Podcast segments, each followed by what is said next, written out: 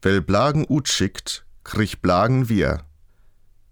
Wer Kinder ausschickt, wer ihnen Aufgaben zur Erledigung überträgt, die krieg Blagen wir, der bekommt Kinder wieder zurück.